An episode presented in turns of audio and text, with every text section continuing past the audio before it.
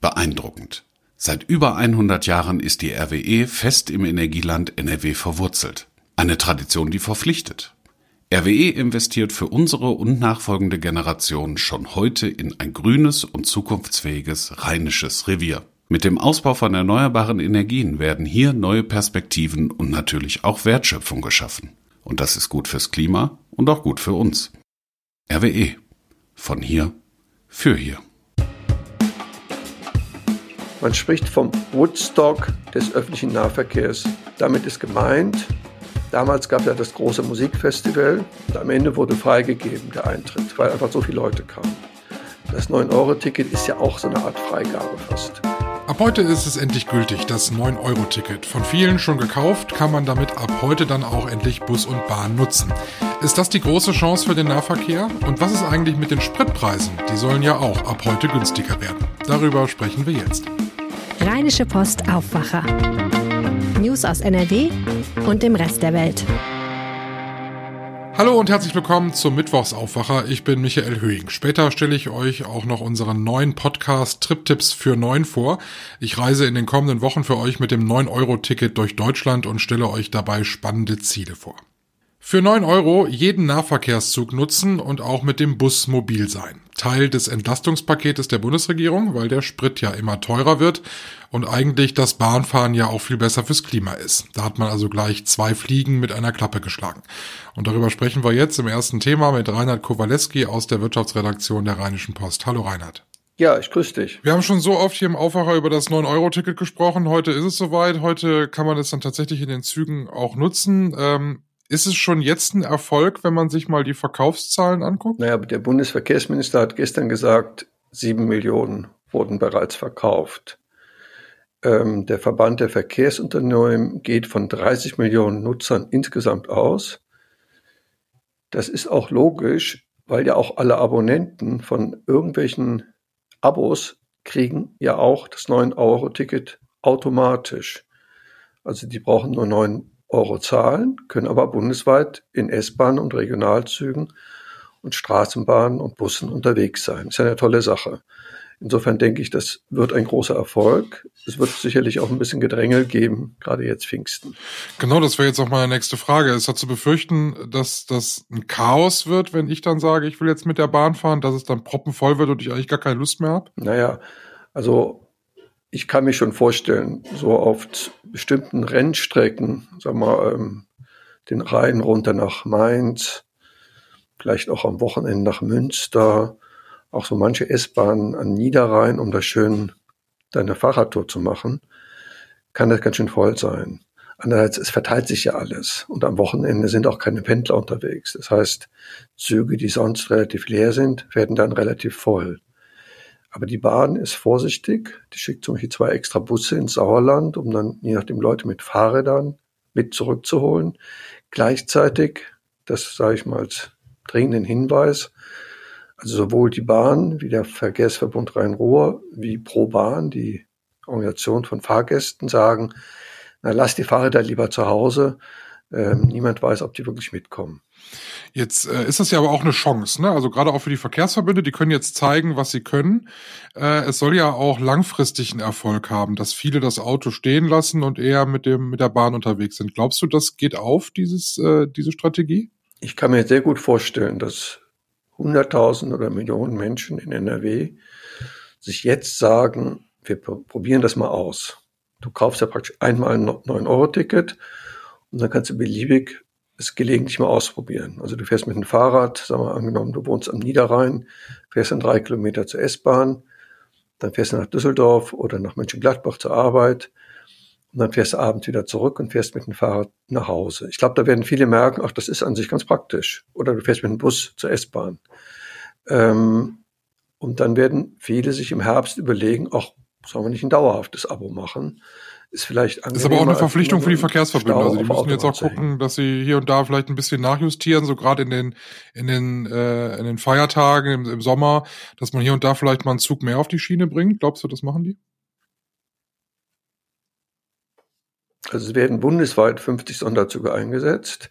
In NRW relativ wenig, weil die haben auch gar keine Kapazitäten frei. Ähm, ich glaube, für die Verkehrsverbünde ist das Wichtigste im Herbst, dass sie gut aufklären. Also ich, es gibt hier so ein Ticket, das heißt, ich nenne das mal 35 Prozent Ticket. Da zahlst du einmal eine Grundgebühr im Monat, ungefähr 9 Euro. Und dann hast du aber 35, 35 Prozent Rabatt auf jede Karte in dem Monat. Und ich habe mir das mal angeguckt. Ich wohne in Essen-Werden. Ich komme dann nur noch auf 8 Euro hin und zurück mit der S-Bahn nach Düsseldorf. Das ist echt günstig. Das heißt, ähm, auch die Nutzer müssen sich mal diese Ticketstrukturen genau angucken. Der ÖPNV ist oft günstiger, als viele denken. Wir wollen ja auch über die Entlastung an der Tankstelle sprechen. Äh, heute 1.6., das heißt, die, ähm, der Tankrabatt kommt. Und es ist ganz erstaunlich in den letzten Tagen, war das oder ist es nicht klar gewesen, was das eigentlich für uns bedeutet? Wird es jetzt tatsächlich 30 Cent günstiger der Liter? Ich meine, wir können das jetzt auch alle nur erst sehen, wenn wir wirklich zur Tankstelle fahren. Warum ist dieser Tankrabatt ähm, nicht so eindeutig, dass wir sagen können, es wird jetzt wirklich 30 Cent günstiger? Also wir haben eine sogenannte freie Preisbildung am Benzinmarkt. Im Prinzip entscheidet jede Tankstelle für sich, welchen Preis sie macht, wobei die da oft von zentralen Leitstellen von Ölkonzernen geleitet werden. Es wird so sein, dass in zwei Wochen werden die Preise deutlich runtergegangen sein. Ich glaube auch schon in einer Woche. Ob das heute schon so ist oder morgen, das wird so ein langsames Abrutschen sein, weil Viele Tankstellen haben noch Sprit in ihren großen Tanks, die unter der Tankstelle im Boden sind, den sie noch zum alten Preis eingekauft haben. Und jetzt müssen sie erstmal versuchen, das loszuwerden. Jetzt haben wir ja wirklich häufig über beide Themen ja gesprochen und äh, der Ukraine-Krieg hat äh, Karneval hat er angefangen. Es ist äh, eine ganze Zeit her. Die Idee des Tankrabatts und auch des 9-Euro-Tickets, die sind nicht neu. Es hat aber unglaublich, finde ich zumindest, gefühlt lange gedauert, bis beide Projekte umgesetzt wurden. Heute ist es soweit. Hast du eine Erklärung dafür, warum das hier in Deutschland so lange gedauert hat? Also gerade die Preise an den Tankstellen waren in unseren Nachbarländern ja viel früher niedriger. Ja, also wir haben ein relativ kompliziertes politisches System. Der Bundesrat musste, musste zustimmen. Ich vermute ja fast, die CDU hat da so ein bisschen taktiert, so ein bisschen geguckt, dass das nicht allzu schnell kommt. Wir haben ja Landtagswahl in NRW gehabt und die ist ja für die SPD richtig in die Hose gegangen.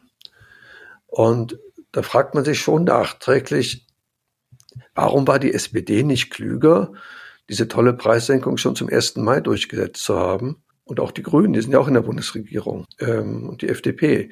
Und auch das 9-Euro-Ticket, das ist ja eine Politik der Bundesregierung.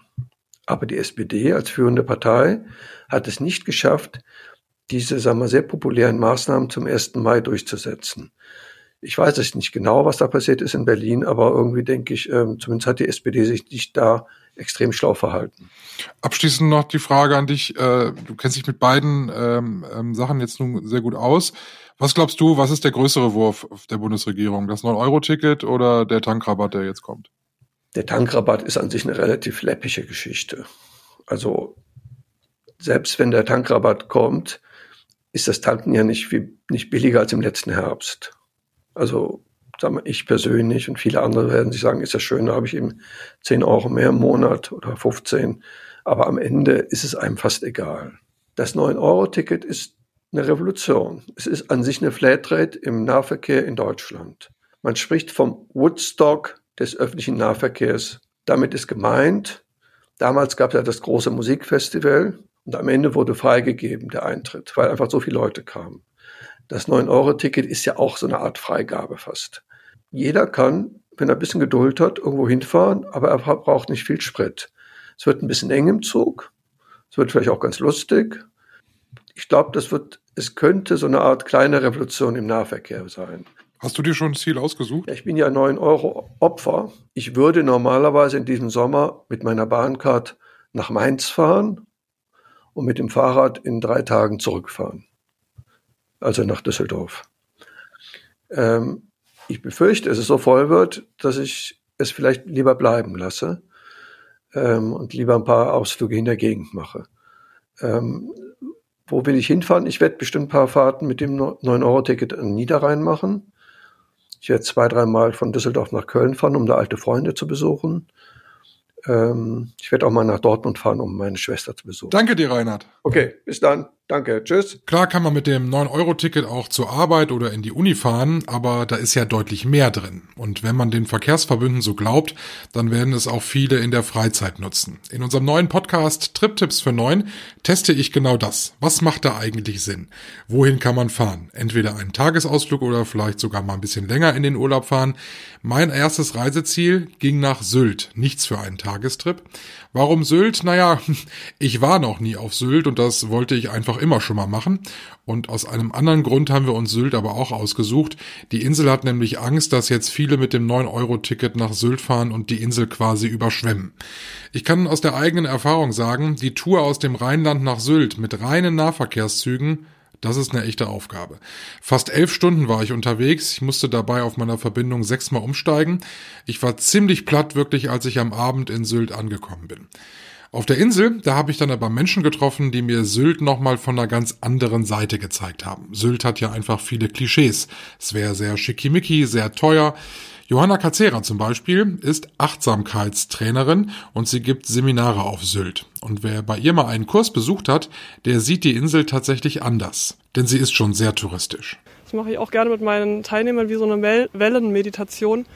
Ich glaube, dass wir einfach vieles in unserem Leben gelernt haben. Unser Gehirn mag es ja einfach und denkt in Kategorien. Das ist das Meer, das ist der Himmel, das ist der Sand, das sind die Wellen.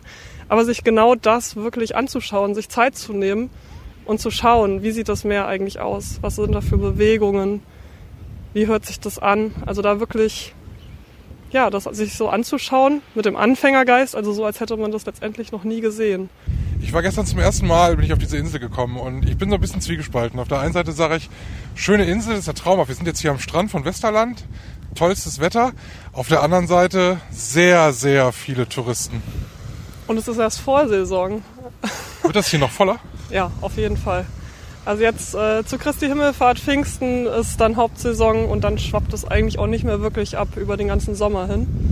Und trotzdem gibt es immer schöne Ecken, wo man ähm, ja auch ganz für sich alleine ist und die Schönheit der Insel bleibt. Silke von Bremen hat ein ganz anderes Konzept. Auch sie habe ich auf der Insel getroffen. Sie ist die bekannteste Gästeführerin von Sylt.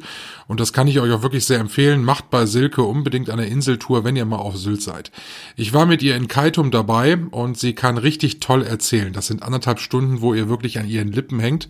Sie selbst ist keine gebürtige Sylterin, die Liebe hat sie aber mal zur Insel gebracht. Also es war nicht die Liebe zur Insel, die kannte ich vorher gar nicht, aber ich habe im Studium, ich bin Diplomgeografin, einen Sylter kennengelernt und der war, ja, ich sage mal, das ist der beste Ehemann Nordwesteuropas. Und ich bin Hans gefeucht und dann bin ich so auf diese Insel gekommen. Und das war, wie, wie lange ist das her? Also ich habe Hans kennengelernt 83, 84 und 89 haben wir geheiratet und dann bin ich nach Sylt gezogen. Okay, als ich geboren wurde, ja. begann deine Sylt-Karriere. Ja, dann wissen wir ja auch schon mal, wie alt du bist. Ich bin 20 Jahre älter. Eine, eine Frage, die du wahrscheinlich tausendmal beantwortet schon musstest. Äh, wie Klischee ist Sylt? Also es gibt so viele Sylt-Klischees. Stimmt das alles, was da so erzählt wird? Ja, alles. Stimmt alles aber eben an unterschiedlichen Plätzen. Also wenn man sagt, die Schönen und Reichen, dann sage ich immer, entweder sind sie schön oder reich, damit geht's schon mal los. Dann dieses ähm, Klischee nackt funktioniert interessanterweise nicht mehr. Also alle haben Smartphones, die FKK-Strände verlieren ihr Publikum, weil niemand möchte so, das ist weg. Aber dieses, dass man sich zeigt, dass man sein Geld zeigt, dann diese Naturliebhaber, die früh morgens am Strand sind und Müll sammeln. Also, und ich glaube, auch das wiederum, wie bei der Landschaft, ist der Reiz. Die kompletten Interviews mit Silke und Johanna, die könnt ihr im neuen Podcast Trip Tipps für Neun hören. Den Link dorthin, den findet ihr bei uns in den Show Notes. Und wenn ihr da seid, könnt ihr euch auch dann direkt den Aufwacher abonnieren. In Trip-Tipps für Neuem besuchen wir in den nächsten Wochen auch noch viele andere tolle Reiseziele. Schon jetzt online ist auch mein Besuch in Boppard, eine malerische Stadt am Rhein mit einer langen Rheinuferpromenade. Richtig toll, perfekt für einen Tagesausflug. Im Gegensatz zu Sylt seid ihr nämlich recht schnell dort. Von Mönchengladbach aus sind es zum Beispiel knapp drei Stunden und man muss nur in Koblenz einmal umsteigen. Also tolles Städtchen, lohnt sich wirklich da mal für einen Tag hinzufahren und es sich da gut gehen zu lassen.